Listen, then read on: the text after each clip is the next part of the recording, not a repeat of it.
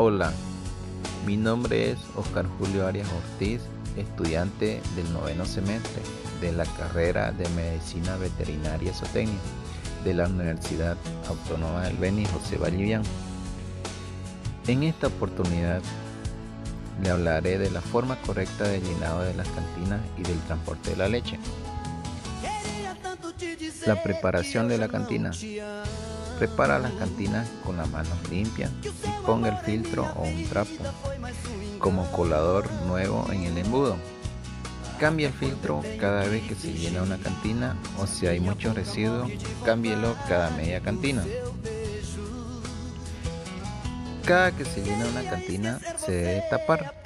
Las cantinas llenas deben de estar en el lugar más frío posible. Transporte la leche. Transporte la leche al punto de venta. Después de terminado el ordeño, las cantinas de leche deben ser transportadas lo más rápidamente posible al destino de venta. Esto para evitar que se fregue la leche y, así no tener pérdidas económicas. Si se puede vaciar la cantina directamente al almacenamiento o si no a un balde limpio y por último al almacenamiento de leche.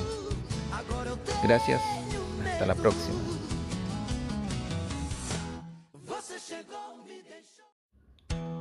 Hola, mi nombre es Oscar Julio Arias Ortiz, estudiante de la carrera de Medicina Veterinaria Zootecnia del noveno semestre de la Universidad Autónoma del Beni José Vallivian.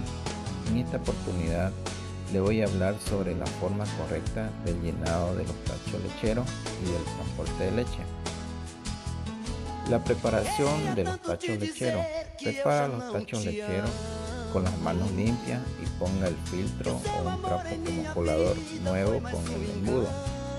Cambia el filtro cada vez que se llena un tacho o si hay muchos residuos.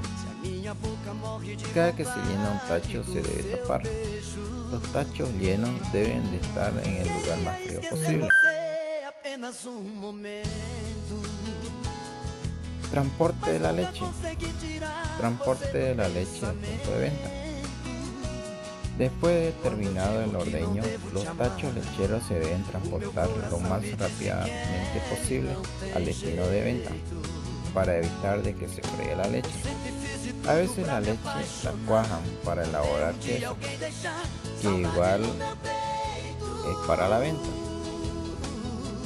Se puede vaciar del tacho lechero directamente a una olla grande como almacenamiento o si no a un balde limpio y por último al almacenamiento de leche. Esto se hace cuando se va a cuajar la leche. Gracias, hasta la próxima.